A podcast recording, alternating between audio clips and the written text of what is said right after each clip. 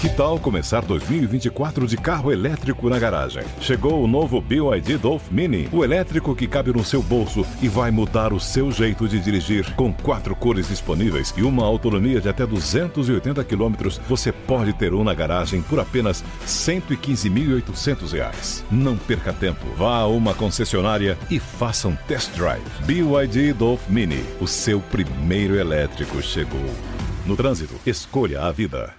Super fácil, feito e aprovado na loja. Notebook positivo Dual Core, memória de 4GB, HD de 500GB e teclado numérico nas lojas. Lucky Land Casino asking people what's the weirdest place you've gotten lucky? Lucky? In line at the deli, I guess? Aha, in my dentist's office.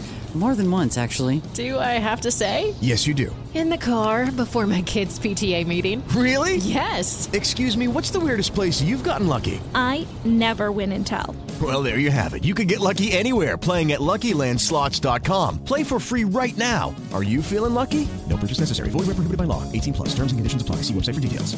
100, só 2.490 à vista. Ou em 10 de 249 por mês, sem juros. Multifuncional HP tanque de tinta e Wi-Fi. Nas lojas 100, só 1.140 à vista. Ou em 10 de 114 por mês, sem juros. É sempre tem amor também.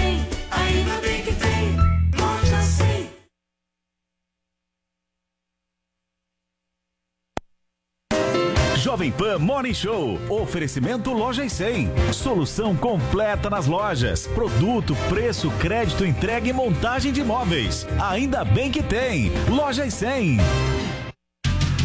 Jovem Pan Morning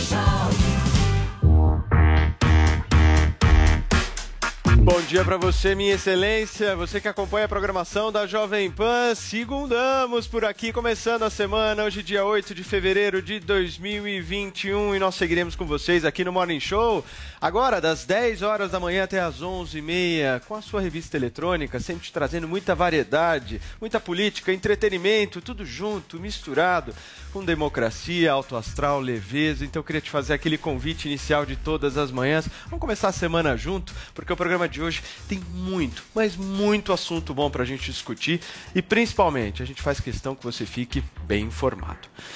Como será o combate à corrupção no Brasil após o fim da Lava Jato, hein, gente? A pergunta que se faz após o, o anúncio da dissolução da Força Tarefa de Curitiba vem acompanhada de uma outra discussão.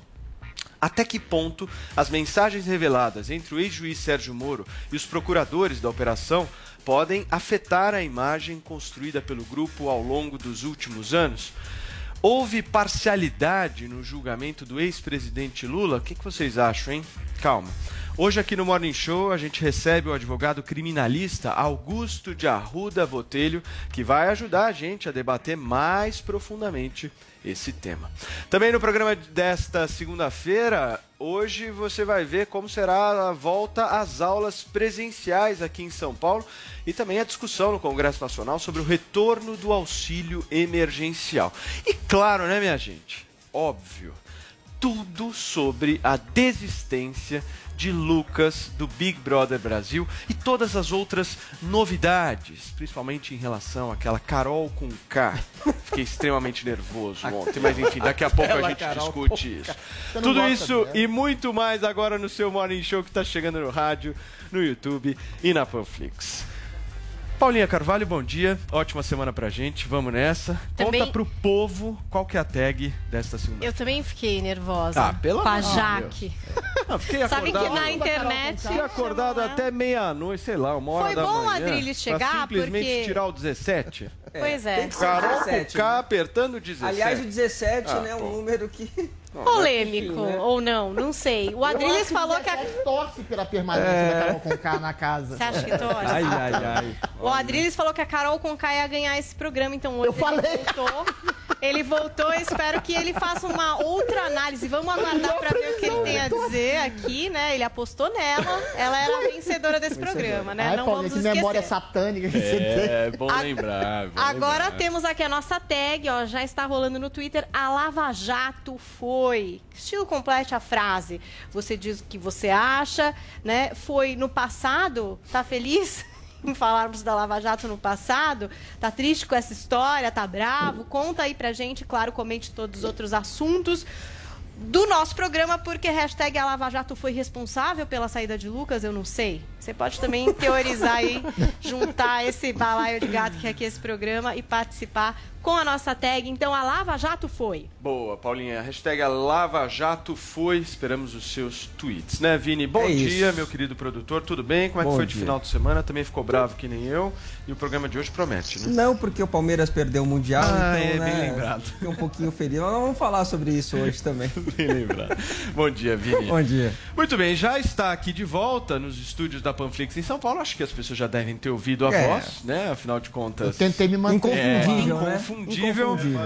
Repaginado. de Reconfigurado. novo, reconfigurado. Adrilho Jorge, bom dia, querido. Ressuscitei, Paulo Matias. Depois daquela sua cena de Dalila que cortou os cabelos de Sansão, tudo cresceu em mim. Tudo está mais alto, tudo está mais forte, tudo cresceu com mais vigor. Você vai ver o que vai acontecer. Que bom, Adrilho. Eu fico muito feliz que você esteja crescido, né, Paulinho e Vini? é Sim, muito importante claro. termos Adrilho e Jorge crescido neste programa. E olha, o programa de hoje tá daquele Tá. jeito como eu falei, né? Além de Adrilho e Jorge no estúdio, Que nós honra, hein? temos Que honra.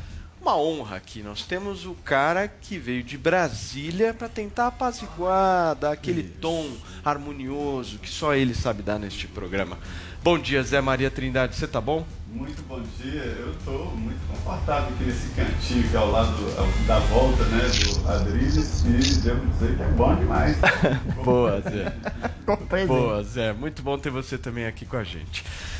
E temos aqui a imagem travada, Paralisado. maravilhosa, de Joel Meditando. Da Fonseca. Olha lá, Meditando. Olhando pro Eu acho que ele vazio. ficou muito, ele Voltou, ficou muito caiu. emocionado, eu acho, com a volta do Adriles, É. com certeza. E acabou de cair. né? Então, vamos seguindo o nosso Vamos programa saber de onde aqui, que ele tá gente. falando hoje, hein? Cada, Tá cada dia estranho de um isso, lugar diferente. Estranho. Sexta-feira, sexta-feira ele tava num lugar, hoje já apareceu com um fundo Comentarista diferente. A móvel. gente nota essas coisas aqui. Sim. A gente, né, Paula? Isso são pistas. Né? A gente não fica. A cada movimento, por exemplo, o Adriles Jorge, cabelo do Adriles, aquela coisa.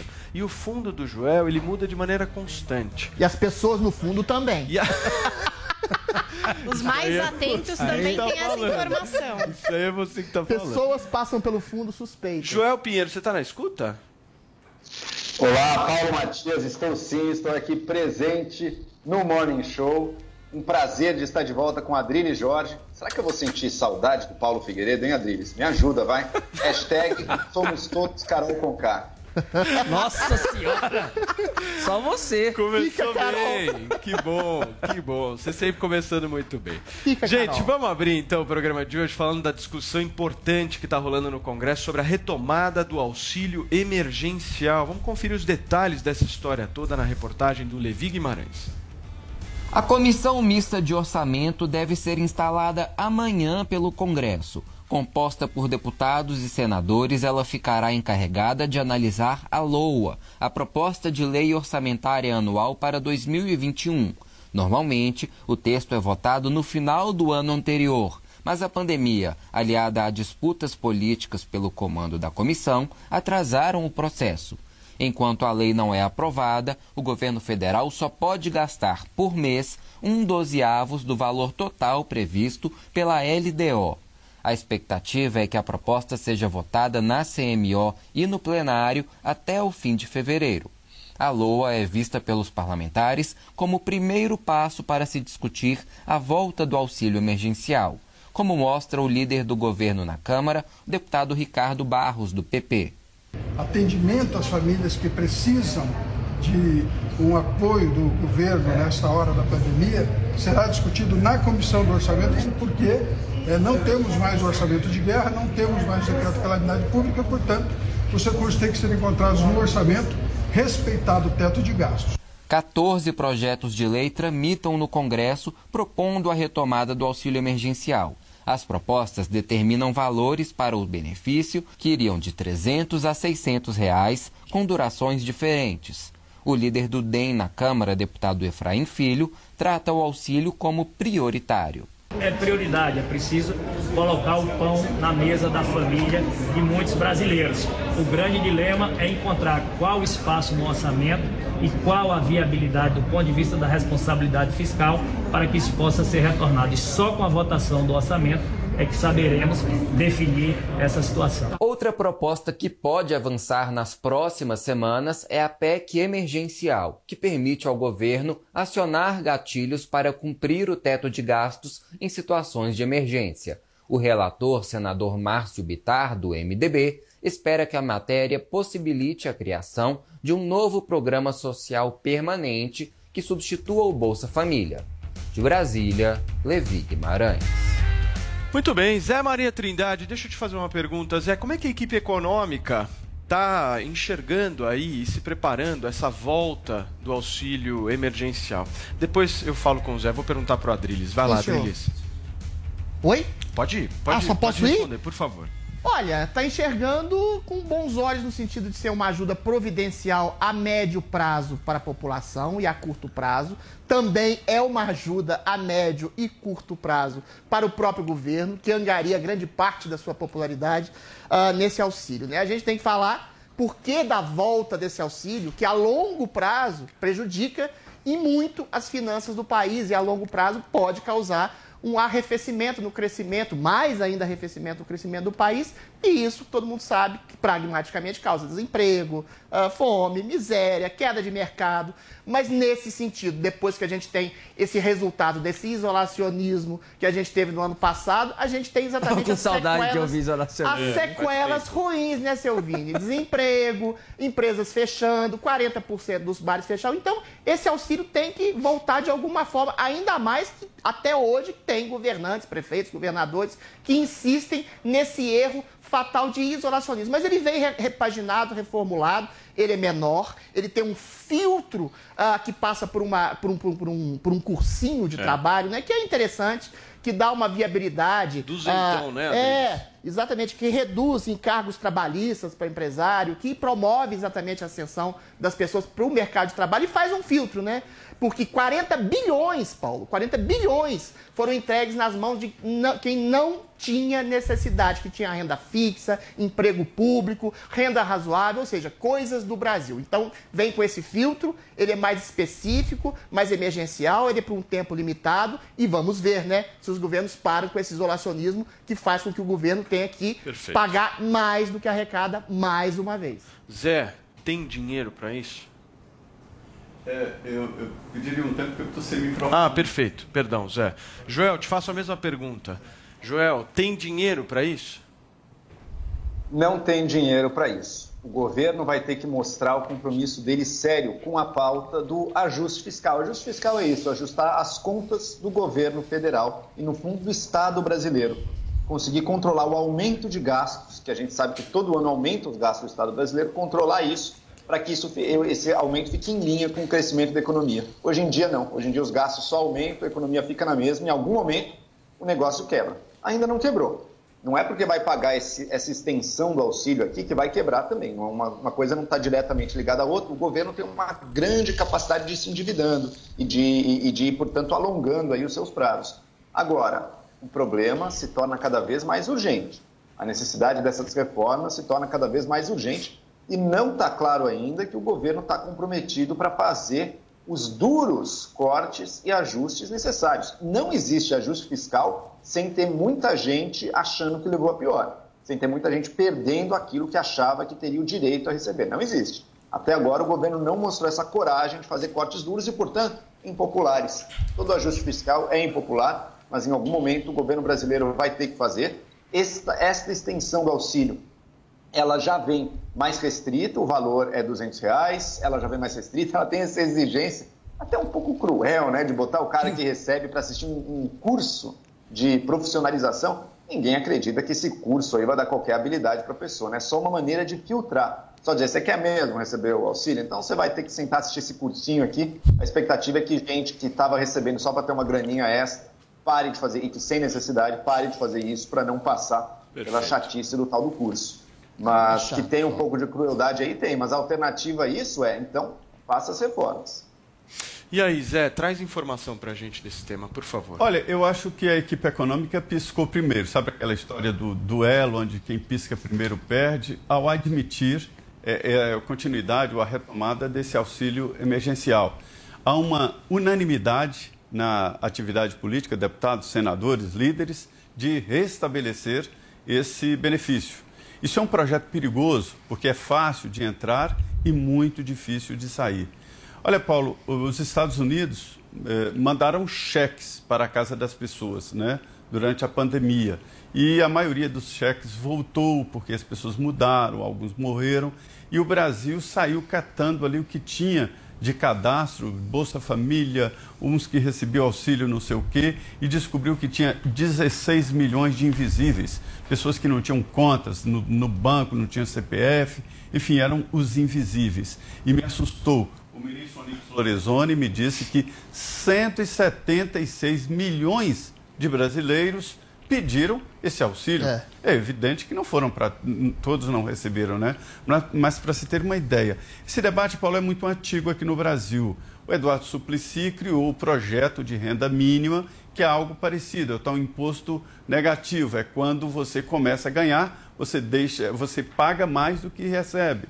É, é um projeto. Mas é, o, acho que a equipe econômica, ao admitir a possibilidade de retorno, garantiu. Agora, o debate é sobre o valor.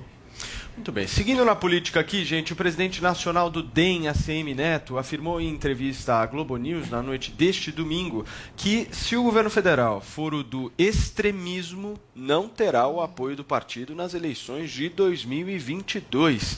Vini, o que mais ele disse? Pois é, Paulo, e essa possibilidade ela acabou sendo aventada depois que o DEM desembarcou ali do bloco do Baleia Rossi, né, na candidatura à presidência da Câmara dos Deputados, né, é, traindo o próprio presidente, o antecessor, né, o Rodrigo Maia, que estava ali apoiando o Baleia Rossi, chegou a ser aventada até a possibilidade do ACM Neto ser ministro do Bolsonaro ou até mesmo vice-presidente em 2022, né, se lançar na chapa com o Bolsonaro. Então ele deu essa entrevista agora pra, para a Globo News na noite de ontem, dizendo que se o governo Bolsonaro for do extremismo, ele não vai uh, se aliar, mas o ex-prefeito de Salvador voltou a dizer que não descarta não, viu, Paulo, uma aliança aí com o Bolsonaro na próxima disputa, porque segundo ele essas negociações ainda não foram discutidas, né, uh, dentro da, da legenda. E ele condicionou também este provável apoio ao Bolsonaro ao que ele chamou de ajuste de ponteiros. Ele disse o seguinte: ó, o governo cometeu muitos erros em 2019 e 2020. Terá uma linha política diferente do que teve até agora?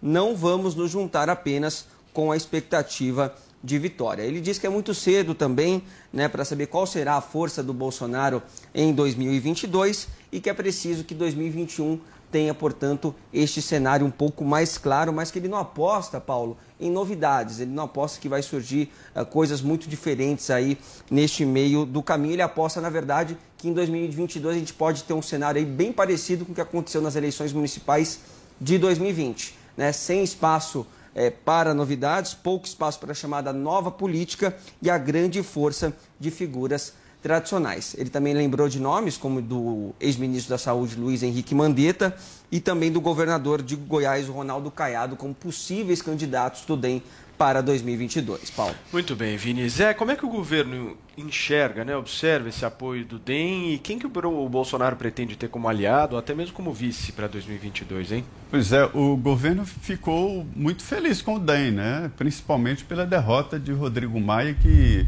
acabou sendo uma espécie de, de ponto de honra do presidente Jair Bolsonaro. Eu não conversei ainda com o ACM Neto, mas quem conhece o Neto sabe muito bem que ele não é um defensor do governo e do presidente Jair Bolsonaro. Há avaliações, Paulo, de que ele teria implodido o DEM. Parcialmente, sim. E o próprio Rodrigo Maia diz que ele, o, o, o ACM Neto, Neto, entregou a cabeça dele ao presidente Jair Bolsonaro. Ao recuar do apoio, né, ele fragilizou demais o grupo do, do ex-presidente da Câmara, Rodrigo Maia. Mas o que, que acontece? É, o Neto é o presidente do DEM. E ele viu que o partido estava dividido e que o partido queria, na verdade, seguir numa linha mais governista. Ele não é dono do partido, ele não tem esse mando todo. Então ele seguiu a maioria. Ou ele seguia a maioria, ou essa maioria abandonaria o DEM. Então essa é a situação. Prejudicou muito o partido. Mas eu tenho informações de que é verdade, que o DEM não está aderindo. Tanto é assim que o João Roma foi cotadíssimo para ir para o lugar de Onyx Lorizone, isso seria nesta semana. Onyx iria para a Secretaria-Geral da Presidência e João Roma, que é da Bahia, não é do DEM, mas é aliado do ACM Neto, né, iria e parece que a coisa já está, é, até por interferência do, do, do, Neto, o João Roma não vai ser ministro.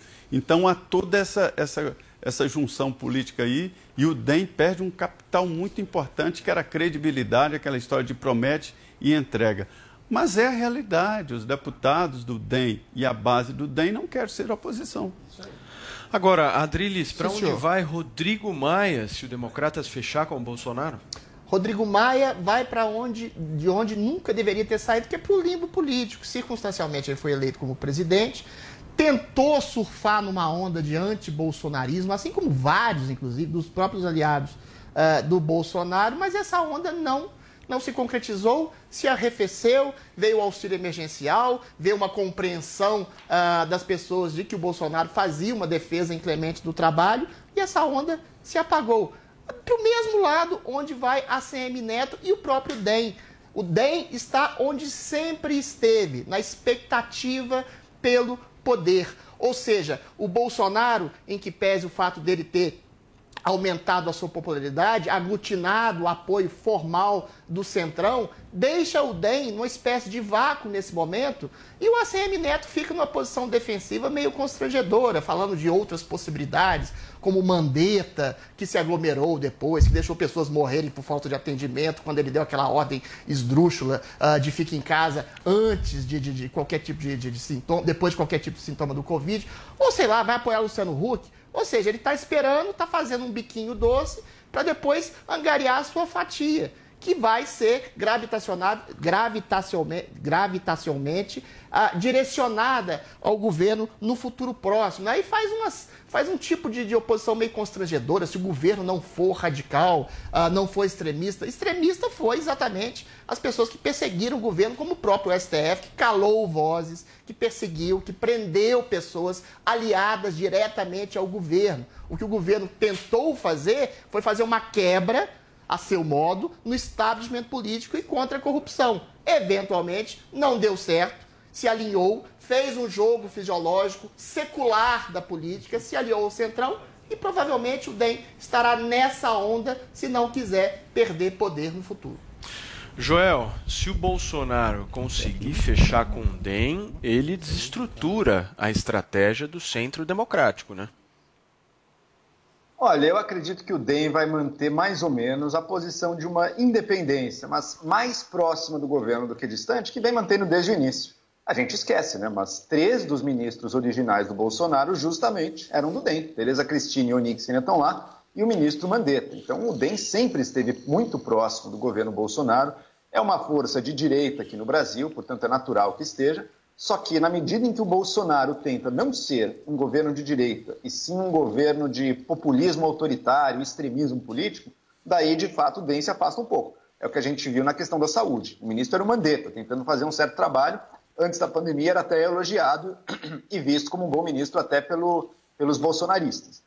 Daí começa a pandemia, ele tenta fazer um trabalho, não. O Bolsonaro quer apostar apenas em cloroquina e imunidade de rebanho. Daí, naturalmente, ele teve que trocar o ministro, teve que botar alguém muito subserviente a ele, que não é o perfil médio aí dos políticos do bem. Tem dispostos a trabalhar junto do governo, mas não a subserviência total. Eu acho que é isso que a gente vai continuar assistindo. Não vamos ver aliança incondicional, não. Adriles. Não, só queria me contrapor exatamente ao comentário do Joel, porque o DEM, não foi o Bolsonaro que apostou ostensivamente em cloroquina e imunidade de rebanho. Sim, ele previu essas possibilidades. Ele previu essas possibilidades. Mas o que ele ah, apostou contra foi na medida do isolacionismo radical, que foi um erro brutal, que está gerando exatamente esse tipo de calamidade pública que agora o Paulo Guedes tem que atender para o governo não ser processado, inclusive na possibilidade de um impeachment em ter ajudado as pessoas. E, meu caro, o Mandetta errou do começo ao fim. Já falei aqui, já citei o fato de ter mandado as pessoas ficarem em casa aos primeiros sintomas, o que ceifou várias vidas. Essa aposta do isolacionismo radical, errou os picos várias vezes. Ou seja, o Bolsonaro, no sentido político, ideológico, sociocultural do termo, venceu o Mandetta na qual o DEM apostou. Venceu o Rodrigo Maia, na qual o DEM apostou. E agora o DEM não tem outra forma, Ok. outra possibilidade a não ser voltar aos braços do governo, ainda que fazendo beicinho como a CM Para fechar, Joel, por favor. Não só, não só. Primeiro, quanto à pandemia. Eu vejo as previsões que o ex-ministro Mandetta fazia, algumas estão no livro dele até. Foi justamente aquilo que se viu, claro, com um ajuste ou outro, mas foi mais ou menos aquilo que se viu, muito diferente da previsão de um Bolsonaro. que Previu menos de mil mortos, errou fragorosamente, mundo tentou e segue tentando de forma criminosa empurrar cloroquina, gastando centenas de milhões de reais do orçamento público brasileiro. Primeiro, para produzir a cloroquina de maneira superfaturada, seis vezes a mais do que o valor dos insumos custam normalmente, e depois para distribuir essa cloroquina, inclusive às vésperas aí do colapso de Manaus. Em vez de respiradores, mandou cloroquina. É essa atitude que eu chamo de extremista. Agora, por fim, o DEM nunca teve tão longe do governo assim, não, Adelis. Você falou do Mandetta, ok. Tereza Cristina é DEM, Onix Lorenzoni é DEM, Rodrigo Pacheco, agora eleito presidente do Senado, é DEM. Então, essa ideia de que o DEM já teve muito. O Rodrigo Maia, sim, fez um trabalho mais de oposição, algumas vezes mais forte. puxar o DEM para lá, né? Não. Não conseguiu. Muito bem, gente. Girando o assunto aqui no nosso programa, o nosso assunto agora é a volta às aulas presenciais, hein? Em meio a protocolos de greve, e em meio a protocolos e greve de professores, mais de 3 milhões de alunos da rede estadual pública de São Paulo retornam às aulas nesta segunda-feira. Paulinha, como será essa volta? Pois é, o retorno estava marcado para 1 de fevereiro.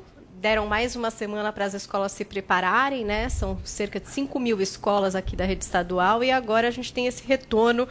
Hoje, dia 8, o governo estadual passou a classificar a educação como serviço essencial e, com isso, a abertura das unidades escolares vai poder acontecer mesmo nas fases mais restritivas do Plano São Paulo. Tem uma nota da Secretaria de Educação do Estado que diz o seguinte: olha, a decisão é baseada em experiências internacionais para garantir a segurança dos alunos e professores, bem como o desenvolvimento cognitivo e socioemocional das crianças e adolescentes.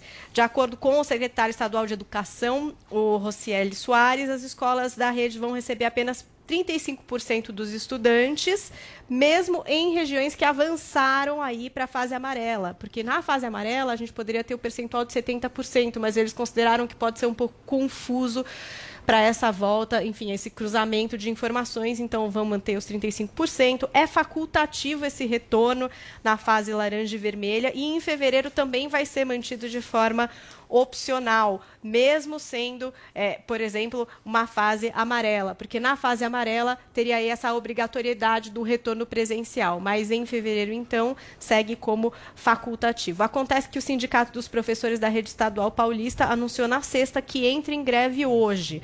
A ideia é de que os profissionais sigam trabalhando normalmente, mas só na forma remota, o que causaria um problema aí nessa volta às aulas presenciais. Né? Segundo a, a POSP, a decisão teve apoio de 81,8% dos professores, que então são contra a reabertura das escolas estaduais.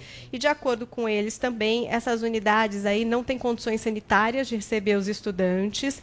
Há casos de funcionários e professores que foram contaminados pelo novo coronavírus após as reuniões de planejamento, então esses primeiros encontros presenciais, eles dizem aí que foram 147 casos de Covid-19 nas escolas que tiveram algum tipo de atividade presencial. E em nota, a Secretaria de Educação é, disse aí que essa paralisação faz parte de uma agenda político-partidária e que o sindicato ainda se esquece de contabilizar os riscos diversos atrelados ao atraso educacional e à saúde emocional e mental das milhares de crianças e adolescentes. Muito bem. Tá tendo aí a velha briga, né, Zé, entre sindicato, governo, e se depender do sindicato, só volta quando tiver vacina. É, isso tem uma cara de um corporativismo atrasado, né? Para dar descanso a, a, professores. Isso é inconcebível. A gente vê a diferença que nas escolas particulares, nas privadas, né? É, os professores estão querendo voltar até para garantir os empregos. Já voltaram em muitas, né? É, em Aqui em estados, São Paulo, já é. muitas escolas há duas semanas, uma semana já com aulas presenciais. É, houve uma precipitação. Muita gente errou no início da pandemia, parou. Eu, eu soube de várias universidades, várias escolas que paralisaram quando não havia nenhum caso no Estado. No Estado. Curitiba foi um caso. Lá, lá, lá no, no, no Paraná, parou geral, não havia nenhum caso no Estado. Então, parou com muita antecedência.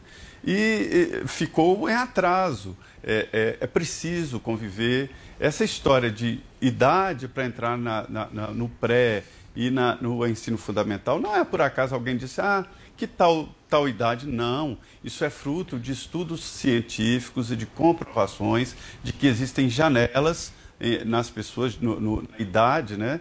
E nós estamos perdendo exatamente essas janelas. Essa convivência é necessária, a escola deve ter cuidados. Indico alguns que, em caso de, de, de um, uma Covid numa escola?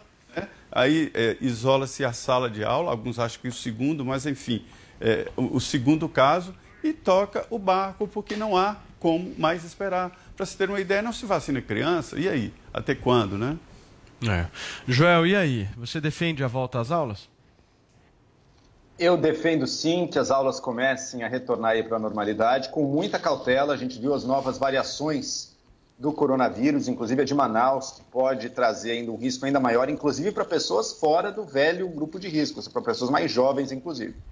Mesmo assim, a gente sabe que crianças têm mais, menos chances né, de contrair a doença e menos chances de passar a doença adiante. Então, não seria o mais arriscado. Seguindo as medidas, seria importante, seria desejável que as aulas começassem a voltar. Mas o que mais me espanta também é como tantos. O, o Brasil não conseguiu se adaptar bem e implementar direito um plano de aulas à distância, online. Faltou apoio do Ministério da Educação. O Ministério da Educação deixou de existir no Brasil, infelizmente. Por exemplo, dando planos de dados para as pessoas poderem, que não têm dinheiro poderem acompanhar aulas online em dispositivos. E muitas vezes por parte também de secretarias e do próprio sindicato de professores. Eu achei que deixou muito a desejar e eu acompanhei com os meus filhos aulas online. Para um deles até que foi bom, para outro eu achei que, que ficou a desejar. E muitas vezes professores realmente heróicos se desdobrando para se virar, para tentar fazer o que era possível, também sem saber, sem as ferramentas uh, necessárias, em muitos casos assim. Acho injusto quando botam tudo na conta do professor, mas que todas as instâncias de secretarias e, e, e instâncias representativas poderiam ter feito mais, poderiam ter participado mais, eu não tenho a menor dúvida. Adriles, lembrando que aqui em São Paulo, se eu não estou enganado, nós já vacinamos aí pouco mais de 3 milhões. É esse o dado correto aqui em São Paulo? E a prioridade agora, no momento, é mais de 90 anos de idade, pessoas com mais de 90 anos. Ou seja, a criançada, enfim, a, os professores vão ficar criança, bem, é. bem para né? depois, né? É, sim, os professores, os Criança- policiais, criança enfim, vão ficar na positiva. quarta etapa Ué, apenas. Vão ficar dentro das a faixas etárias. última de É. vacinação, porque está comprovado, recomprovado, que são baixíssimos vetores houve de né? infecção, são baixíssimos vetores de disseminação da doença. Todo mundo está cansado de saber disso. E esses professores grevistas são vagabundos. Deveriam ser demitidos se houvesse uma mão de obra qualificada. Provavelmente é tudo esquerdista que deturpa a aula mesmo, todo esquerdista é um isolacionista radical e não gosta de trabalhar e gosta de depender de sindicato para ficar dentro de casa sem fazer nada, eles- né? Jogam com desespero e a má verdade. informação Peraí, da Joel. população. Jogam com a hipocrisia de cidades que têm bares, shoppings, restaurantes, escritórios, tudo lotado, tudo aglomerado, transportes públicos, absolutamente tudo. Não houve no mundo uma quarentena estudantil de escolas fechadas tão longa e tão extensa quanto no Brasil. Isso é vagabundagem. Outra coisa, Joel, você fala de aulas virtuais, é porque a gente vive numa bolha, cara. A aula presencial é fundamental para o desenvolvimento social do aluno. Tem alunos carentes, pobres, que precisam do convívio social, que estão exatamente em lares, calma, Joel, que estão em, em lares disfuncionais exatamente pela perda do trabalho desse isolacionismo maldito, que não tem comida em casa, ou seja, algum- alguns se alimentam em casa. Essa quarentena longa congela a desigualdade social pela impossibilidade de ascensão social pelo intelecto, pelo aprendizado, ou seja, as crianças são os menores vetores de infecção e de dissemi- disseminação da doença, com medidas ah, de distanciamento social mais ou me- men- menos ou mais bem aplicadas, poderiam ter voltado há muito tempo. Fazer greve nesse momento, depois de um ano de isolacionismo, de quarentena, de cerceamento de possibilidade de ascensão social e intelectual das crianças, é criminoso. Esses professores grevistas são vagabundos. Joel, vai lá. Você acaba de mostrar o que eu venho dizendo. Faltou, por exemplo, planos de que as crianças recebessem na sua casa a alimentação que é da escola. Quanto à sociabilidade, você está equivocado e preconceituoso. Não é só para as crianças pobres que a sociabilidade é importante. Para todas as crianças isso é importante, inclusive para as que estão na rede privada. Portanto, sim, é uma prioridade a volta da vacina. E veja, para que isso seja feito com ainda mais segurança, lembrando que, apesar das crianças terem menos chance de transmitir a doença, a escola ainda é um lugar com bastante exposição ao risco, eu defendo sim que professores sejam uma das classes prioritárias no recebimento da vacina, Aí depois aí de é profissionais da outra coisa. saúde. E isso nos permitiria voltar mais rapidamente com as aulas normais, professores, funcionários de escolas, com as aulas normais, que é o que a gente precisa nesse momento. Mas se as crianças são vetores baixos de infecção, por que os professores têm que ter prioridade? Não é só, Porque não é só infecção, é disseminação da doença. Individualmente, Ou seja- embora cada criança individualmente seja baixo, você está ali cheio, dezenas de crianças, dezenas de pessoas numa mesma Joel, sala. isso é de uma Não hipocrisia gigantesca. Os, Não os tem- transportes não públicos uma todos lotados, cara. Tem- Escola não. tem- mas transporte público não tem uma infraestrutura como de muitos transportes. De um, as pessoas que estão ali são todas as mesmas por muito tempo dentro da sala. Isso cria, pode criar um é um ambiente que terço. mais Muito bem. Jodriles. Gente tá. Tá bom. Chega. Já falaram muito, né? tá certo. Chega. Zé Maria Trindade, deixa eu te agradecer, Zé, mais uma vez pela participação aqui no Morning. E hoje, diretamente dos estúdios da Panflix aqui em São Paulo, hoje você vai participar do Direto ao Ponto, né, Zé? É nove e meia, né, o programa do Augusto? Isso, isso mesmo. O ministro Ricardo Salles vai ser uma boa conversa. Legal. Eu acho que você deve acompanhar. É isso. ah, maior prazer. Zé, obrigado mais uma vez. Amanhã você está em Brasília? Sim. Muito bem. Abração, Zé. Valeu. Gente, o Brasil não pode mais esperar. Hoje a gente ouve o depoimento de José Domingos Alves, superintendente das lojas 100. O Brasil não pode mais esperar. Realmente o Brasil não pode mais esperar. Já passou da hora de fazermos as reformas do ajuste fiscal. O formato atual é cruel, burocrático, aliás, uma burocracia improdutiva com alto custo para as empresas, ou seja, pune as empresas sérias que cumprem a legislação, gera insegurança jurídica. O que nós precisamos é desburocratizar, não criar mais impostos facilitar a vida de quem produz, de quem traz riqueza para o Brasil, de quem gera emprego. O brasileiro é um povo trabalhador. Nós precisamos gerar emprego e não assistencialismo. Quero fazer aqui um apelo às pessoas responsáveis por essa mudança, por essas reformas, que são os nossos deputados e os nossos senadores. Eu peço aos senhores que se unem ao Poder Executivo e façam uma reforma do jeito que tem que ser feita. Correta, volto a dizer, sem criar novos impostos e sim facilitando a vida de quem produz, quem gera emprego, quem gera riqueza. O Brasil é um país que tem tudo para ser uma potência mundial de verdade. E isso está na mão dos senhores. Esse é o momento. Essa pandemia fez com que nós perdêssemos milhares de vidas e, infelizmente, também milhares de empregos. Só podemos sair dessa pandemia com sentimento de perda, que serão perdas que serão impossíveis de serem restabelecidas, que são as vidas. Mas podemos sair dessa pandemia mais forte, mais preparado e realmente fazer a economia voltar a crescer com tudo que o Brasil precisa, que é gerar emprego. Esse é o país que nós sonhamos. Esse é o país que nós queremos. O Brasil não With the Lucky Land slots, you can get lucky just about anywhere. This is your captain speaking. Uh, we've got clear runway and the weather's fine, but we're just going to circle up here a while and uh, get lucky. No, no, nothing like that. It's just these cash prizes add up quick. So I suggest you sit back, keep your tray table upright, and start getting lucky. Play for free at LuckyLandSlots.com. Are you feeling lucky? No purchase necessary. Void where prohibited by law. 18 plus terms and conditions apply. See website for details. Um convite para você não deixar de se inscrever no nosso canal do Morning Show do YouTube. Nós estamos chegando a quase 1 milhão e 300 mil inscritos. Deixa aquele like no nosso vídeo aqui ao vivo, a nossa transmissão.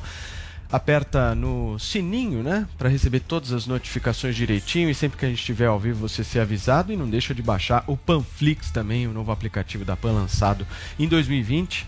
Daqui a pouco chega a um milhão de downloads fácil. É gratuito o Panflix, hein, gente? Não deixa de baixar. Pessoal, já está aqui com a gente no estúdio o nosso entrevistado de hoje, o advogado criminalista Augusto de Arruda Botelho, para a gente conversar bastante sobre o conteúdo das mensagens entre o ex-juiz Sérgio Moro e procuradores da Lava Jato e o fim também da Força Tarefa. Mas antes, vamos conferir a reportagem da Camila Yunis. A retirada de sigilo de conversas entre Sérgio Moro e Deltan Dallagnol amplia a expectativa para julgamento do STF sobre suspeição do ex-juiz. Em meio ao debate relativo à legalidade na obtenção dos diálogos, o ministro Ricardo Lewandowski decidiu pela liberação.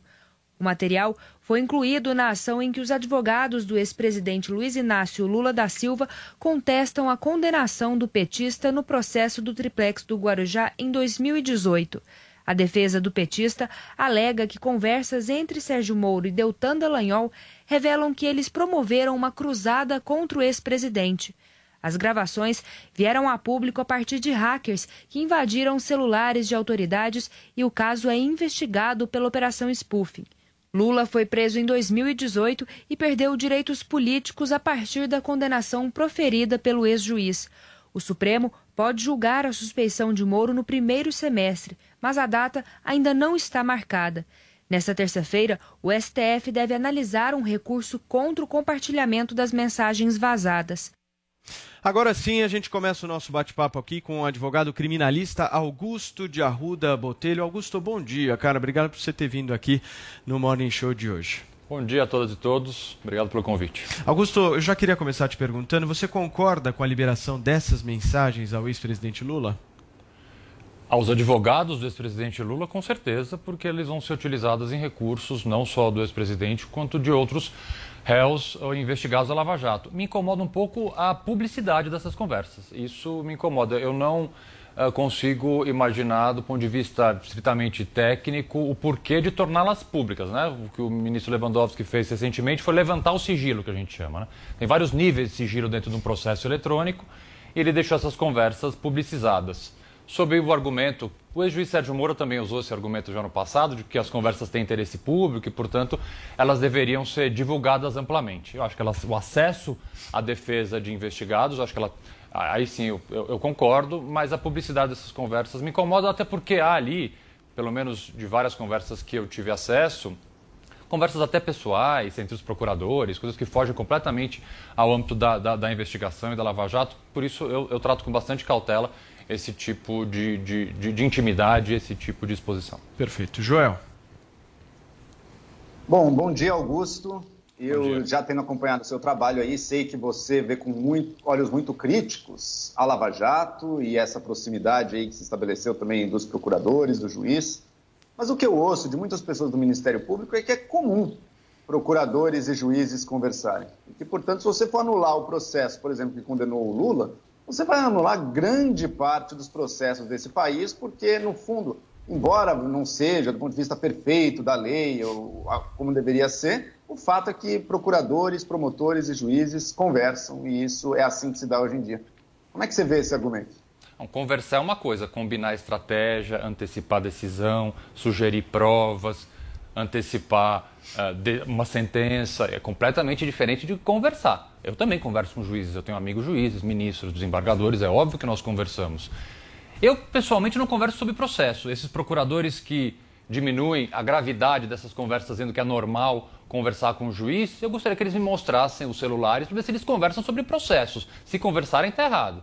Mas o que a gente tem nas conversas é muito mais do que uma simples conversa. Obviamente, Curitiba, uh, Deltan, Januário Paludo, outros procuradores trabalham com o Sérgio Moro há mais de 10 anos. É evidente que possam ter uma proximidade, possam ter amizade até, podem sim conversar no celular. Aí não é problema. O problema é combinar a estratégia, antecipar a decisão. É isso que não pode. Adriles. Augusto, bom dia. Bom dia. É, não houve nenhum tipo de prova forjada, não houve nenhum tipo de deturpação de processo no caso do Lula. Ele foi condenado em três instâncias por mais de uma dezena de juízes, assim como extratos, houve dinheiro devolvido. Ou seja, existe uma série de provas cabais, não só de Lula, como de outros processos, de condenados em primeira, segunda e até terceira instância, e todos eles agora estão na rua.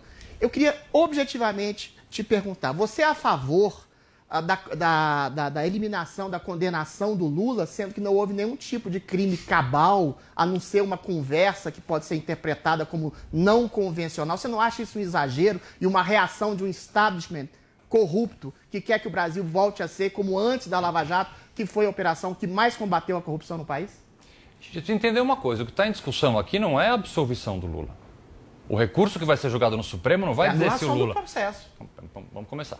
Não é a absolvição dele. Ninguém vai dizer que ele é culpado, que ele é inocente, que ele cometeu crime A, crime B ou crime C.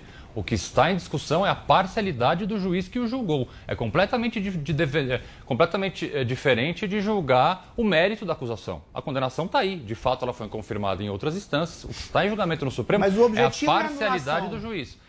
Saber como é que o é Supremo esse. vai responder. O objetivo Não, a é sua mostrar... opinião que eu quero saber. A minha opinião sobre qual é a, minha- qual é a pergunta? Sobre a anulação do julgamento do Luiz Inácio Lula Silva. Você é a favor? Você a, acha favor, que o... a favor da anulação de vários julgamentos feitos por um juiz claramente parcial que combinou com a parte de um processo a estratégia processual, inclusive indicando provas para essa parte processual. Aí as provas vão ser eliminadas? Que provas? As provas que tem contra o Lula, pedalinho, Não, uma série não, de coisas. Não, não, não. não. É, é mais uma confusão ah, ah, que muitas vezes as pessoas fazem. O processo não vai ser jogado na lata do lixo. Lógico que vai. Se, se Não, tem uma claro. anulação da condenação, o processo é jogado na lata do lixo. Não, não. Desculpa, Adriano, não, não é assim que funciona a justiça. E como funciona então? Ele pode ser julgado por um novo juiz. O processo pode voltar a começar a andar. Depende de como o Supremo vai modular essa decisão. O processo não vai ser jogado na lata do lixo. O que vai ser jogado na lata do lixo é a sentença de um juiz parcial. Não só em relação ao Lula. O Lula é um dos casos tô entre os, vários, entre os vários réus que tiveram, sim, ah, sentenças ah, e decisões tomadas por um juiz parcial, um juiz Os o- suspeito. a outra dezena de juízes em segunda e terceira instância que condenaram cabalmente, baseado nas provas concretas absolutas, tudo isso vai ser jogado ah, pelo ralo. Aí vai, vai ter que ter um outro julgamento por outro juiz. Isso que você está dizendo é a porta aberta para impunidade total. Augusto. Não, isso chama devido processo legal. Ah, o devido porta aberta. processo legal de um país que deixa corruptos nome disso é devido fora da cadeia. legal. É engraçado que o devido processo Ok, legal em outros países, as pessoas vão para cadeia sem nenhum tipo de distinção. Bom, países envolvidos, pessoas distinção foram em classe presas, social. Aqui no Brasil, Várias pessoas foram presas na Lava Jato. Agora- Mas agora Várias estão pessoas todas estão- soltas. Não, tem vários presos Ah, ainda, entendi. desculpa. Ah, Augusto, além do julgamento do Lula, que outro você poderia citar? Eu não sei exatamente outros réus que recorreram com relação à parcialidade. Eu não tenho esse- essa informação.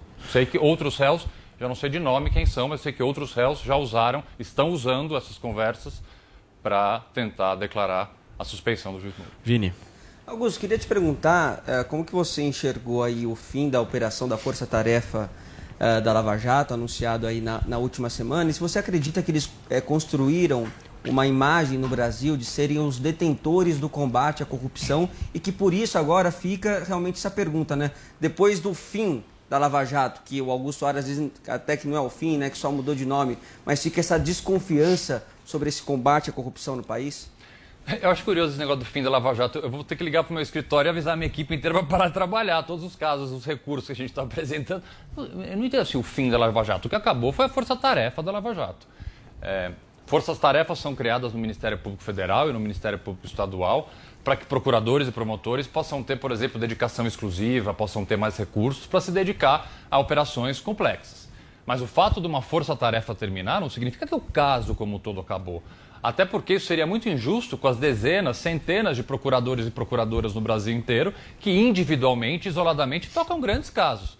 né? Os procuradores continuam lá, eles foram removidos para o GAECO, que é um grupo especializado também dentro do Ministério Público, e vão continuar tocando as fases da operação ah, que podem vir a acontecer. O que não existe mais é a força-tarefa. Óbvio que isso faz uma diferença prática, o ritmo deve diminuir, deve diminuir. Mas daí para dizer que é o fim da Lava Jato, eu acho um pouco demais.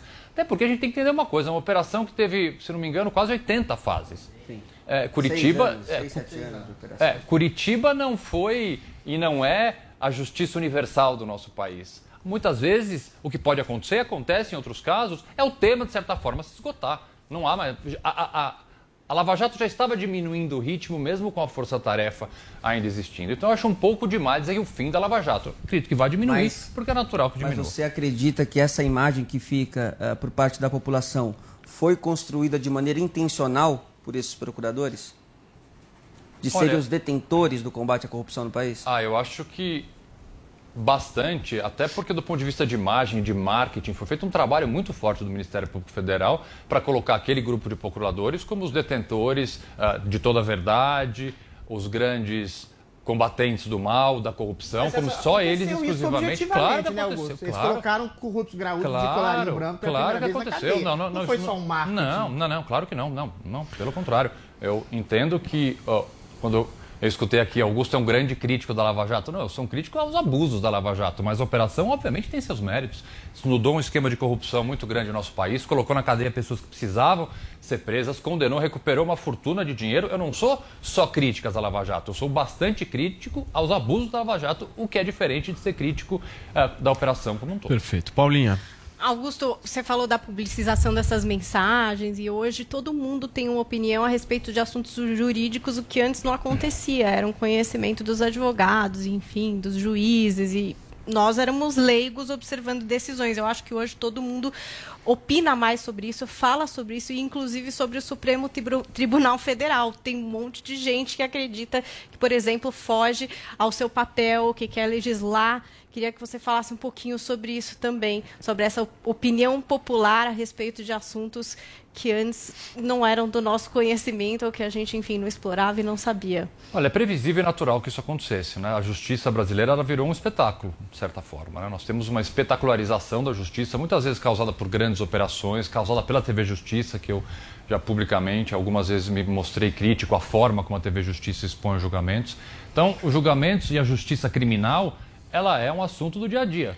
Está na mesa de bar, está na mesa do café da manhã, está em todos os jornais. Então é natural que as pessoas tenham interesse em dar opinião. O problema é que muitas vezes essa opinião é dada sem o menor conhecimento técnico. Ninguém está aqui cerceando o direito de uma pessoa opinar, obviamente, deve criticar, apoiar, etc. Mas um mínimo de conhecimento técnico é necessário porque, ao fim e ao cabo, eh, o direito é uma ciência. Né? A gente pode achar uma coisa, a gente pode gostar de uma coisa ou gostar de outra, mas tem uma lei, tem uma constituição, tem uma doutrina, tem jurisprudência. Nós temos que ter um mínimo de conhecimento para opinar, tanto assim como opinamos hoje. redes sociais você reclama muito das pessoas que te perguntam eh, sobre determinadas operações de, fo- de maneira imediata, né? Saiu a operação, a pessoa já vai lá te pergunta o que você acha sobre isso. Eu e tenho claro, que ler você primeiro. responde que você tem que ler É primeiro. uma né? máxima, não se comenta a decisão judicial antes de ler a decisão judicial. E as- muitas vezes as pessoas saem comentando aí a torta e a direito sem sequer ler a decisão. E em relação ao Supremo, só, Augusto, você acha que extrapola ao que se Extrapola. propõe? Sim, extrapola. Extrapola. Eu sou crítico à postura de alguns ministros.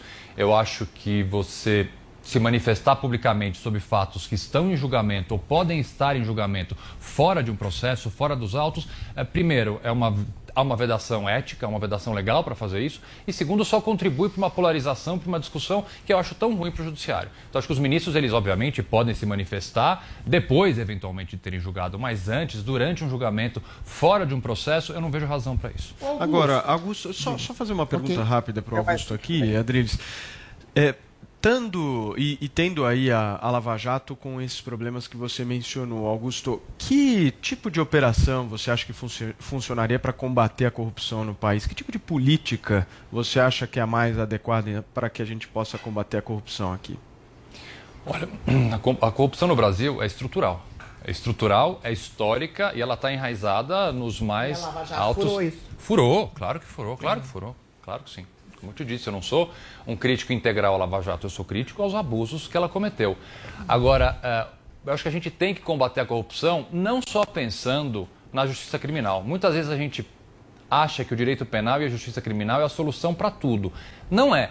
Não é a solução para tudo. É um dos fatores, é um dos vetores, é, é uma das formas de você coibir e punir a corrupção, mas um trabalho estrutural, educacional, um trabalho ah, no executivo, um tra- no legislativo eu nem vejo tanta necessidade, porque a nossa lei relativamente, quando trata desse tema, é boa. Mas é algo que é tão enraizado na nossa sociedade que a justiça criminal sozinha não consegue. Adriles. Ô Augusto, você fala, e muitas pessoas, muitos juristas, muitos advogados, juízes falam ah, nessa expressão, né, o devido processo legal. Mas desde que a Lava Jato surgiu, houve interpretações outras do devido processo legal. E a gente, eu cito só duas coisas aqui. A primeira, mais fundamental delas, a queda circunstancial da prisão em segunda instância. Ministros que mudaram seu entendimento depois da ação da Lava Jato, que teve uh, por objetivo e consequência a prisão de corruptos de alta estirpa, as limitações da delação premiada, ou seja, houve coincidentemente, entre aspas, uma nova, novas interpretações desse devido processo legal depois que a Lava Jato, como você também salientou, furou essa tradição de corrupção do brasileiro e colocou corruptos graúdos na cadeia. Ou seja, esse devido processo legal não é uma maneira meio sofismática do establishment voltar àquilo que era antes a política nacional, antes do combate à corrupção da Lava Jato? Eu acredito que não, Adriles, porque se você pegar, por exemplo, a questão que você citou da prisão em segunda instância, o Supremo mudou de posicionamento mais de uma vez no nosso passado recente, antes sequer de existir a Lava Jato. Houve uma mudança no entendimento do Supremo, depois um retorno e uma nova mudança agora. É natural que posicionamentos mudem. A beleza do direito, inclusive, está aí. É natural que, diante de uma operação nova, de uma realidade nova, de fatos novos, a delação premiada, por exemplo, é algo extremamente novo no nosso, nosso país. Até bem pouco tempo atrás, sequer havia uma lei regulamentando especificamente. a prisão dessas pessoas. Sequer existia uma lei uh, uh, que regulamentasse a delação premiada. É algo ainda bastante novo. Então sofre mudanças, entendimentos mudam, não só do Supremo, de juízes de primeira instância, desembargadores. Você acha que foi coincidência que a prisão em segunda instância Eu tenha não- caído eu não diria- depois que amigos do Gilmar Mendes ou de que outros ministros foram presos? Assim, acho que é coincidência Eu não, formal. não, coincidência eu não diria. Eu acho que é o rumo natural das coisas, os movimentos e entendimentos mudarem. Eu não vejo nenhum, nenhum ato, nenhum fato. A mudança de percepção, responda objetivamente, Hum. a, a mudança de percepção do Gilmar Mendes, dois anos depois, a, midan- a mudança do Dias Toffoli, dois anos depois do começo, da, sendo que os dois eram a favor da prisão em segunda instância, você acha que foi pura coincidência? Não, acho que não tem relação nenhuma com o que você está falando. Ah. Coincidência eu também não saberia dizer, mas relação aos fatos que você está falando, acho que não tem Muito bem. qualquer uma. Joel. Ontem foi veiculada na- uma matéria sobre o propinoduto, né, aquela máfia de fiscais que desviava dinheiro. Isso foi, se não me engano, há 18 anos atrás. E a gente viu que os responsáveis ali estão muito perto de- de- do crime prescrever, eles ficarem livres e mais. Até os milhões de dólares na Suíça, que estão lá parados, travados até hoje, bloqueados até hoje, podem inclusive voltar para eles. Isso nos leva de volta, e esse é um ponto mais geral que eu quero fazer e te questionar, Augusto, de como funciona na prática a justiça no Brasil para o crime de colarinho branco. São tantas possibilidades de recursos, de embargos, cada uma delas muito bem justificada do ponto de vista do direito. Então, quer dizer, existem argumentos legais e jurídicos sólidos para ter aquilo, para ter aquilo outro, que acabam sendo medidas, salvaguardas só para quem tem dinheiro e pode, portanto, pagar bons advogados e que sai na prática impune. A gente vai ver aqui, fiscal que desviou milhões de dólares de propina pode até acabar não só livre, como com o dinheiro desviado ainda. Então, ou, ou seja, o que eu quero desenhar é o seguinte: ok, você sempre faz uma defesa, digamos, interna ao direito. Olha, a gente tem que seguir o direito, o direito funciona dessa maneira. Mas é justamente esse discurso que muitas vezes serve para você proteger e tornar completamente impunes os criminosos de colarinho branco nesse país. E quando alguém consegue furar isso, ah, daí com certeza vai ter um milhão de pequenas irregularidades que vai anular o processo. Como é que sai dessa? Bom, primeiro eu vou concordar com o que você falou, Joel. Eu acho um dos maiores, se não o maior problema da justiça brasileira é a lentidão. Porque uma justiça lenta é uma justiça ineficaz. Uma justiça lenta, ela traduz, ela passa um sentimento normal e real de impunidade. A justiça no Brasil é de fato muito lenta e precisaria ser muito, muito mais rápida. É, o que me incomoda é essa crítica e essa conclusão, muitas vezes, de que a demora e a lentidão da justiça se deve exclusivamente aos advogados e seus recursos protelatórios. Tem até esse nome que foi criado. É, veja bem, é, o advogado ele tem um prazo para cumprir. O promotor também tem um prazo. Prazo muito curto, na verdade. Alguns recursos eu tenho sequer dois dias de prazo para apresentar.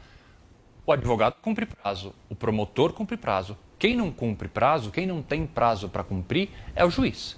Então, muitos desses recursos que são cabíveis, são existentes na legislação, eles ficam parados, efetivamente parados, anos em gabinetes de desembargadores, em gabinetes de ministros, em gabinetes de juízes. Aí você vai falar, ah, não, mas porque esses juízes sentam em cima do processo? Não sei se efetivamente é isso que acontece, mas eu sei que há muito trabalho. Há juízes com dezenas de milhares de casos por mês em seus gabinetes e é natural que você não consiga, eh, num curto espaço de tempo, dar uma resposta. Então a justiça brasileira é lenta, principalmente porque a gente precisa fechar uma torneirinha de uma porta de entrada que a gente nunca, a gente nunca fecha, que é essa mania do brasileiro de judicializar tudo. Né? O brasileiro adora um processinho. A gente processa o vizinho porque o cachorro latiu, a gente processa. Você deu uma batidinha no carro do outro, você vai lá e você processa. Todo mundo. Ah, brasileiro adora processar. Ninguém processa por causa de cachorro. Ah, o quê? Cachorro? O problema- o problema vai ver no meu Augusto. prédio ali, vai ver Olha, no meu prédio ali. processar não sei, mas reclamar de latido de cachorro, Vai ver é no meu prédio. Ninguém. Mas o fato é que a justiça brasileira, ela, nós temos uma questão de hiperjudicialização de várias demandas. Por quê? Porque a gente não investe em nada que seja Ah, consensual, Augusto, se a gente tivesse- tivesse menos de quatro instâncias, como a gente tentou ter, se a gente tem essa jabuticaba brasileira de quatro instâncias de julgamento que demoram um processo longo, e aí eu reitero o que o Joel falou, só- só tem dinheiro para pagar quatro instâncias de julgamento quem é rico. Ah, Ou seja, o pobre vai jabu- antes da primeira. Quatro Ou instâncias seja, não é o processo é longo, não é, só, não é só um acúmulo vários de países do mundo têm quatro instâncias. Ah, qual? A Itália? Vários países do mundo. Mas corre quatro- ano, né? É que você está falando, do, provavelmente você está querendo dizer o Nenhum seguinte. país civilizado que as tem quatro instâncias não, não, você tá de querendo, julgamento, provavelmente você está que demora outra 20 coisa. anos e prescreve. Provavelmente você está querendo dizer que nenhum é, instâncias a pessoa não vai presa enquanto não chegar nessas É isso instâncias. aí, Ah, tá. querido, é isso que eu tô querendo dizer. Tá, São duas coisas É diferentes. isso que As eu tô querendo instâncias dizer. existem. Augusto, só pra gente fechar, uma última pergunta que eu Claro. queria fazer pra você. Prisão preventiva, cara, o que, que você acha? Como é que você avalia isso no Brasil? Bem curtinho pra gente fechar. É uma exceção que virou, papo. infelizmente, a regra. Nós temos em alguns estados mais de 40% de presos provisórios. Entre as mulheres, em alguns estados, esse número ultrapassa 50%. É uma prisão que ela acontece antes de uma sentença condenatória, antes de uma sentença de primeira instância, ou seja, a pessoa é presumivelmente inocente. E a gente fez, numa exceção, absolutamente exceção, a lei entende como exceção, uma regra no nosso país, fazendo com que a gente tenha esse número altíssimo de presos provisórios. É um grave problema do sistema Vini, pra fechar. Para não deixar passar, Augusto, é, baseado em toda a avaliação que você fez então sobre essas conversas da Lava Jato e do ex-juiz Sérgio Moro, qual a tua avaliação sobre as- o julgamento da suspeição do Moro? E você acredita que o Moro cometeu algum tipo de crime? É, eu, eu não iria até essa parte de que o Moro tenha cometido algum tipo de crime. Até porque essas provas, elas são provas ilícitas, são ilegais, foram cometidas mediante a prática de um crime, hackearam telefones e elas jamais podem ser usadas para processar ou para condenar alguém. Elas podem ser usadas para defender. Então, o ex-juiz Sérgio Moro, o ex-procurador Deltan, o procurador não é esse, procurador Deltan, eles jamais poderão ser processados. E é curioso uma coisa, aqui para finalizar, se as 10 medidas anticorrupção é, idealizadas por Deltan, apoiadas por Moro, tivessem passado na íntegra, essas conversas poderiam ser usadas inclusive para processar Deltan e Moro, porque uma das 10 medidas era justamente permitir o uso da prova ilícita, coisa que eu Não sou radicalmente contrário. Mas olha só que como ah, ah, ah, as coisas se alteram, né? Muito bem. Conversou conosco aqui no Morning Show o advogado criminalista Augusto de Arruda Botelho. Augusto, obrigado, viu, cara? Volto sempre aqui. Obrigado vocês pelo papo. convite. À disposição. Obrigado mesmo pela conversa e volto sempre. Valeu. Gente, são 11 horas e 5 minutos e eu queria deixar aquele pedido aqui para vocês. Não deixem de dar seu like aqui no nosso vídeo, se inscrever no canal do Morning no YouTube e baixar o Panflix. Vamos nessa. Novela. A novela com o maior número de vilões da TV brasileira. Eu tô falando, sim, eu sei que você sabe do que eu tô falando. Eu tô falando de Big Brother Brasil, claro. Paulinho, apesar de não ser uma, uma novela é, real, né? Eu acho que a gente fica bem impressionado com a quantidade de acontecimentos e de maldades, né, dos participantes dessa edição. Mas vamos lá. Eu sei que tem muita coisa pra gente discutir, mas eu já queria começar pelo começo. O Lucas não aguentou tanta humilhação e pediu pra sair, né? Pois é, ele deixou a casa e tudo começou na festa, quando o Lucas se afirmou bissexual beijando gostoso o Gil. Foi um beijo que o Fiuk devia observar e, entendeu, praticar melhor, porque aquele beijo que ele deu na Thaís não valeu de nada. Isso é que foi É beijo ele tem mesmo. vergonha de ser hétero. É, eu não sei, mas esse beijo foi gostoso, foi cachorrada mesmo, como disse nada, o né, Gil. Paulinho? Foi uma coisa ali, né? Hormonal, eles se beijaram e tal. Aí o que é que aconteceu? Alguns brothers se surpreenderam. Caramba, o Lucas nunca tinha falado sobre a bissexualidade, mas vai lá, que bom, que bom que você tá, enfim, sendo você e tal. Mas outros resolveram fazer o quê? Ponderações a respeito disso. Principalmente quem? Lumena, a régua moral desse Big Brother. Ela foi lá apontar É. o seu dedo Ela quem manda. e dizer: O quê? Ah, bom, agora vai dizer que é bissexual. Vai usar essa pauta LGBTQI, e vai não sei o quê. Que Começou aquela conversa louca com ele, com outras absurdo. pessoas, é, querendo fazer uma cobrança ali pelo menino ter entrado nisso. É, ele ficou realmente mal. A gente deu para perceber que isso causou um outro gatilho do tipo, bom, então tudo que eu faço é errado, eu tô querendo ser eu mesmo, tô errado. Lá fora eu não vou ser aceito, porque parece que ele tinha essa expectativa da família não aceitar, dos amigos Do não aceitar. E aí aqui dentro estão interpretando como se eu estivesse usando o Gil. E aí realmente ele juntou as coisas dele e ficou ali a noite toda esperando esse confessionário abrir para ir embora. Vamos conferir um dos momentos aí onde o o Lucas chora, ele tá assim realmente afetado com todo esse julgamento que aconteceu a respeito da bissexualidade. Eu não acho que seja necessário, porque se ninguém entendeu, o Brasil também não vai entender, cara. Eu não posso mais andar no meu bairro. Eu quero sair. Eu preciso como meus pais, mano. Quem é que tá ali com ele? Eu acho que é a Camila de É a Lucas, Camila. Ah, que foi a pessoa que teve mais paciência ali para ter essa conversa, tentar ele, convencer ele de não sair. Mas aí, de fato, ele acabou saindo. E aí, é, depois disso, teve uma conversa que quem acompanha pelo pay-per-view conseguiu pescar e multiplicar na internet. Obrigada a você que fez esse vídeo.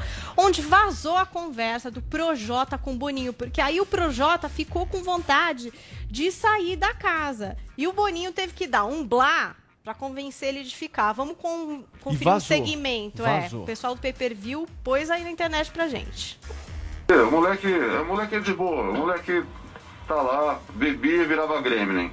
A gente agora vai acalmar o Gremlin, a gente não sabia que ele não podia beber. A gente só descobriu depois que ele tava aí dentro, já- a gente não, não teria nem deixado ele entrar, entendeu?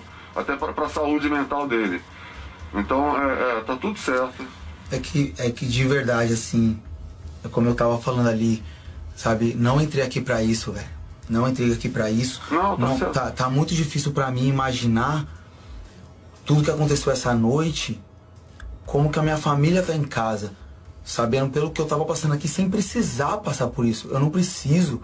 E eu ter que, que esconder uma faca por medo. Foi grave, hein? Deu uma Isso aí. faca. Não precisava, mas aceitou. É, ninguém Mas forçou a pior parte cara foi a tá história lá. de uma faca. Uma Que faca absurdo. escondida, quer dizer, o que que tava acontecendo Ah, ali? não, a Marisa escondeu faca na minha edição também, que ela tava com medo do Luan me lixar. eu lembro. Revelações. É tradição. Mas a, a, Ai, que ótimo, a Que ótimo revelando saber coisas que o pessoal esconde facas no Big Brother. pra Paulinha, saber. Marisa escondeu continua, Paulinha. Ó, mas a edição do ao vivo omitiu essa parte. Não teve essa informação dessa essa conversa com o Projota. E também pegou muito mal, porque claro que esse áudio é verdadeiro, era o Boninho mesmo.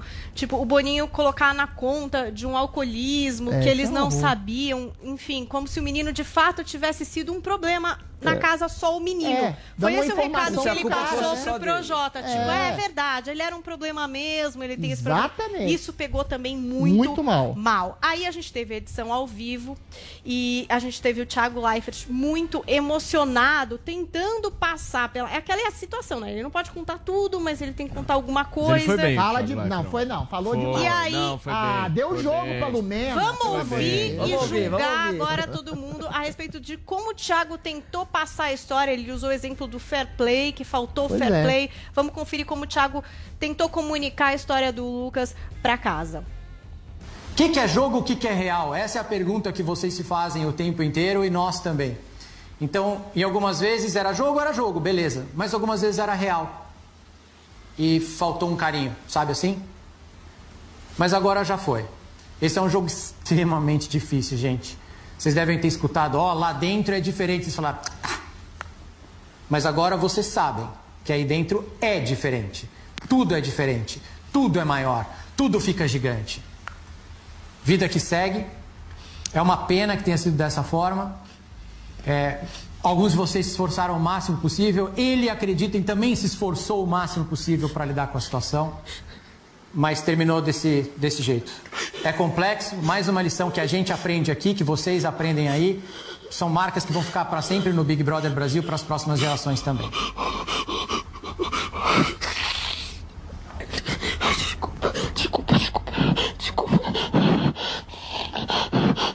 Lumena passa mal essa hora, né, gente? Claramente. É, Ela Lumena. Lumena É. vestiu a carapuça. direto. Parabéns, É, Lumena.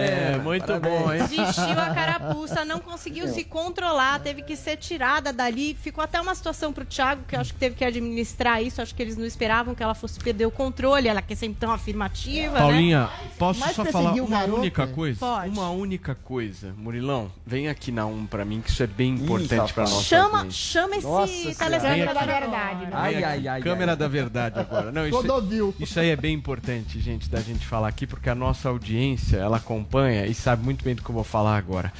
Caráter, caráter, não tem cor de pele, Oba, viu, boa. gente? Pode ser negro, branco, índio, pardo, Perfeito. como você quiser. Caráter é um negócio que cor de pele não diz nada. Perfeito. É só isso que eu queria dizer. Vamos continuar então. Lumena chorou loucamente, teve que ser atendida por quem? Carol com K, essa pessoa que estamos amando aqui fora da casa. Essa pessoa que Quando ganhou. você é atendida Seria pela Carol com K, é porque Ela sim, ninguém tem nada contra aqui, todo mundo tá adorando ela.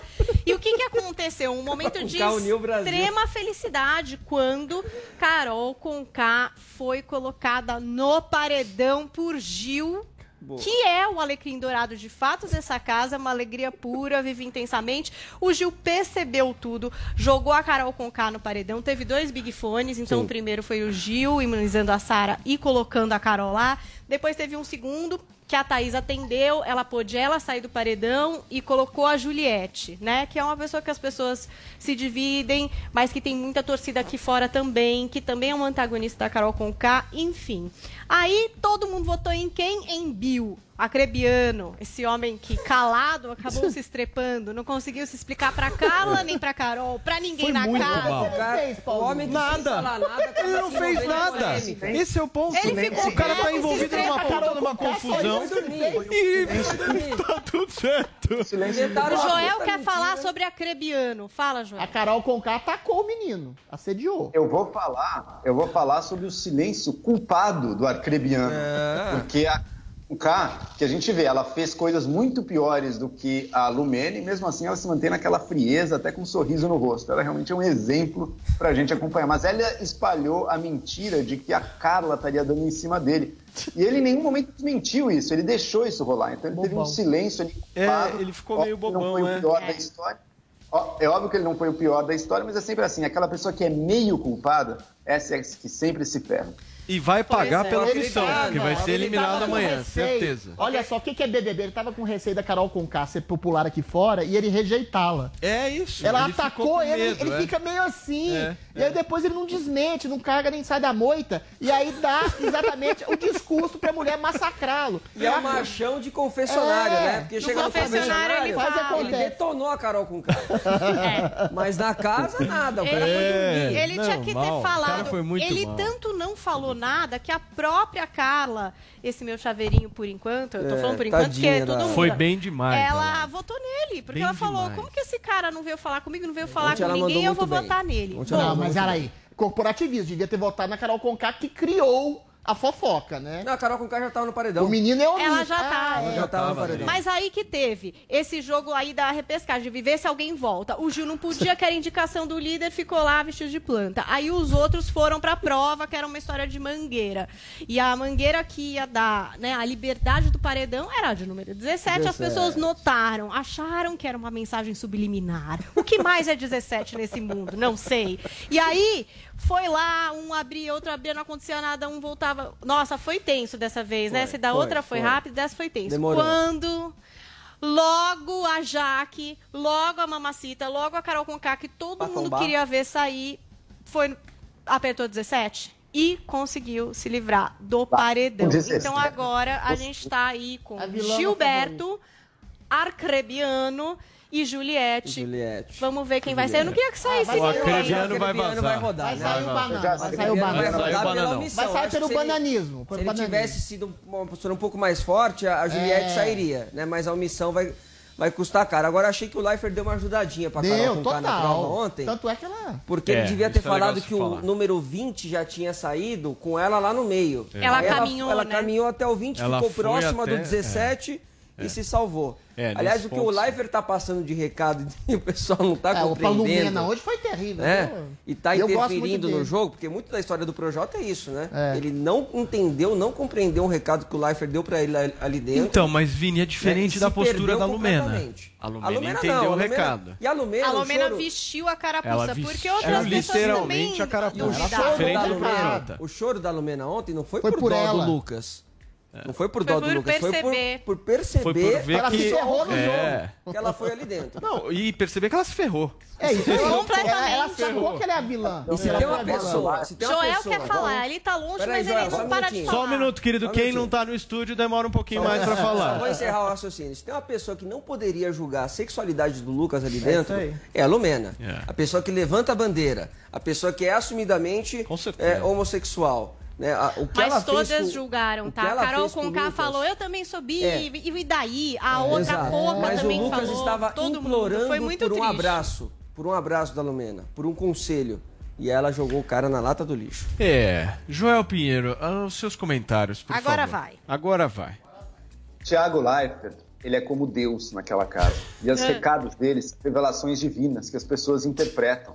Aquele momento, Lumena foi como São Pedro ao ouvir o galo cantar três vezes. Ela se deparou Meu Deus, vai. com a sua miséria Minha culpa. e com a, a atitude dela ao longo desses dias e chorou. É esse o seu comentário? Acabou? É, Não tem mais é nada pra falar? Que mais, Enquanto Paulinha? isso, o Fiuk não sabe nem o que tá fazendo. Fiuk ali chorou no confessionário. Ai, o que, triste, chamou a Carol de Carolzinha. Carolzinha, tadinha. Você vê que as Carolzinha. pessoas estão muito deslocadas do que a gente está vendo do jogo. Sim. E mais uma vez, isso o. Twitter mostrando muito mais, muito mais esse reality do que a, A Globo edição tem da Globo. expor as pessoas. É A Globo tá tendo que expor a É Drilis, porque as pessoas estão sabendo de fora e eles estão tendo que trazer esses ingredientes até para justificar atitudes Agora, que eles têm Só que fazer tomar. uma pergunta pra vocês. A gente, nós temos previsões maravilhosas neste programa, né? Sim. Lembra bem? Paulo Muito. Matias falou Projota. Quem que você falou? No Projota, Quem que Carol com Carol com K. Tá certinha a tua previsão. Quem que você falou? Carla Dias. Carla Eu Dias. Eu e o Joel Gil. Gil. Eu e é. o Joel, a gente tava junto no É, Gil. olha só. O Mormon, o Mormon O tá Mormon. Vai ser a bombando, hein? Juliette. Tá, tá. Vocês Ele não tá foi bombando, ele acordou. As Ele pessoas viu o que jogo, ele viu o acordaram, jogo. a Sara, que é uma pessoa que não Muito é boa também. famosa, Ela tá tendo uma leitura ela tá boa. muito esperta também, ela tá sabendo, ela tá se colocando. Então, essas pessoas estão hoje bem. Não sei. E se achei que o continuarão, cowboy né? perdeu um pouquinho, né? O... Vai ganhar o- Juliette. Não, Vai perdeu ganhar um pouquinho a força, eu acho. O né? Rodolfo Eles ontem teve um comentário forte muito ali. delicado para se referir ao beijo do Lucas e do Gilberto. Falou: Ó, os dois lá tra- trançando os bigodes. Opa! né? Traçando Mas os é bigodes. isso, gente. É É, exatamente enfim, mas eu queria saber do Adriles, Diga Paulo. isso. Por favor. Porque o Adriles estava fora todo esse tempo, né? Ah. Que rolou as polêmicas do BBB. Ficou o que que ele assistindo tá achando dessa quebra de narrativa, né, Adriles? Quantas horas eu tenho?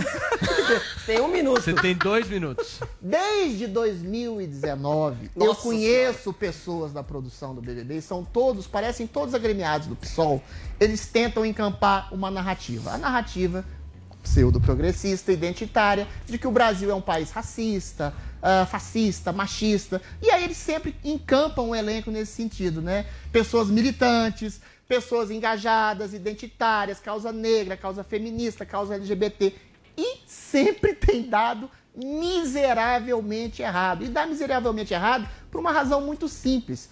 Essa bolha identitária, que não fala pelos negros, que não fala pelas mulheres, que não fala pela real população LGBT que a gente tem, é uma bolha, essa sim, fascista, que persegue outras pessoas pelo menor deslize desse discurso pseudo-progressista autoritário, né? Quando a Lumena persegue o menino pela bissexualidade forçada que ela acha, quando a Lumena pratica racismo reverso, que existe sim, graças a esse desgraças a esse identitarismo tosco da esquerda moderna, né? Que fala que a menina é branquela, é apagada, que não gosta de falar com branco. Ah, ou quando a Carol Conká exatamente persegue, massacra pessoas que ela acha que não estão, que não vão dar visibilidade real à causa que ela acha, a causa vitimista que ela acha que é a dona e detentora, essas pessoas não são exatamente exceções desse identitarismo. Essas pessoas são o padrão, a norma e a regra. E o padrão, a norma e a regra desse identitarismo é exatamente dividir pessoas entre vítimas preferenciais, que são negros,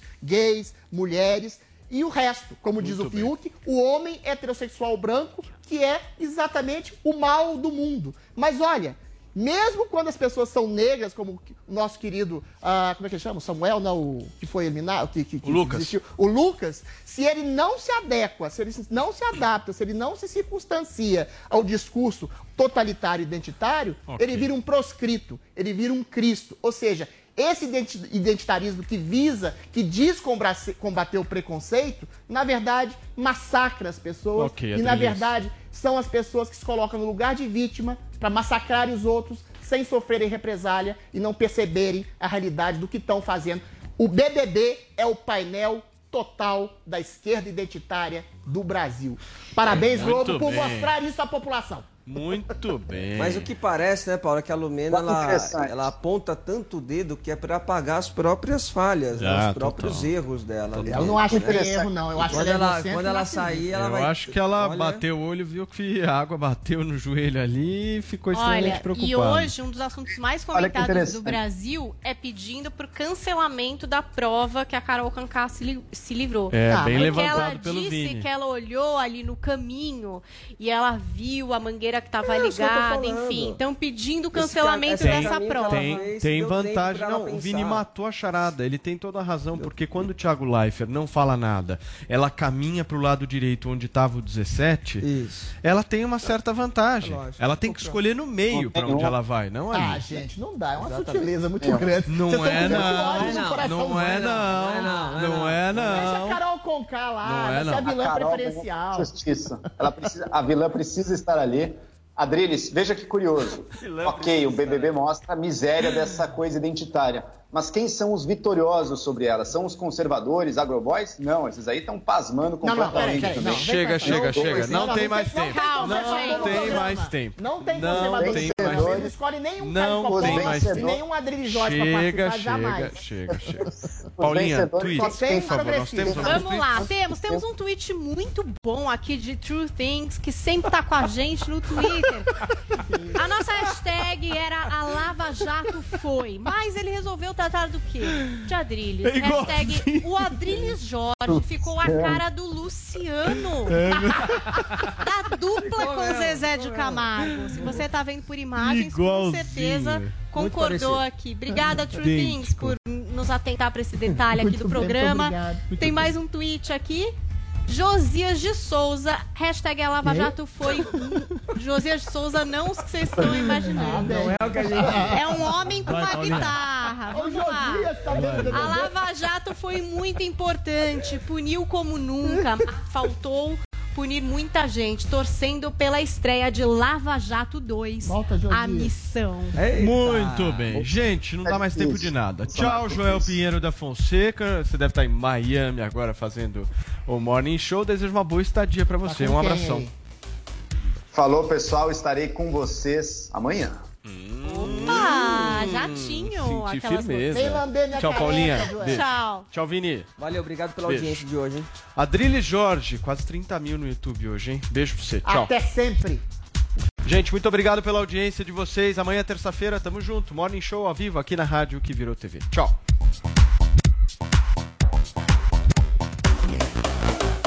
Entregue montagem de móveis. Ainda bem que tem. Lojas 100.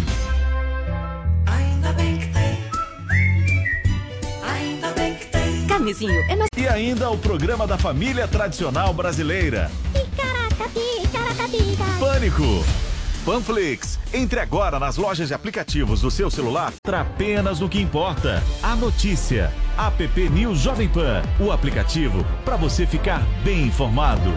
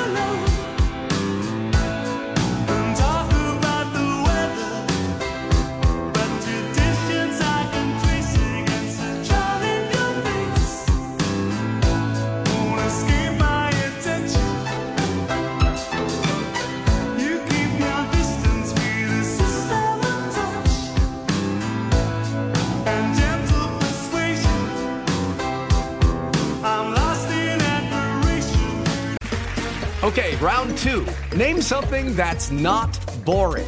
A laundry? Ooh, a book club. Computer solitaire, huh? Ah, sorry, we were looking for Chumba Casino. That's right. ChumbaCasino.com has over 100 casino style games. Join today and play for free for your chance to redeem some serious prizes. ChumbaCasino.com. No purchase necessary. Where prohibited by law. 18 plus terms and conditions apply. See website for details.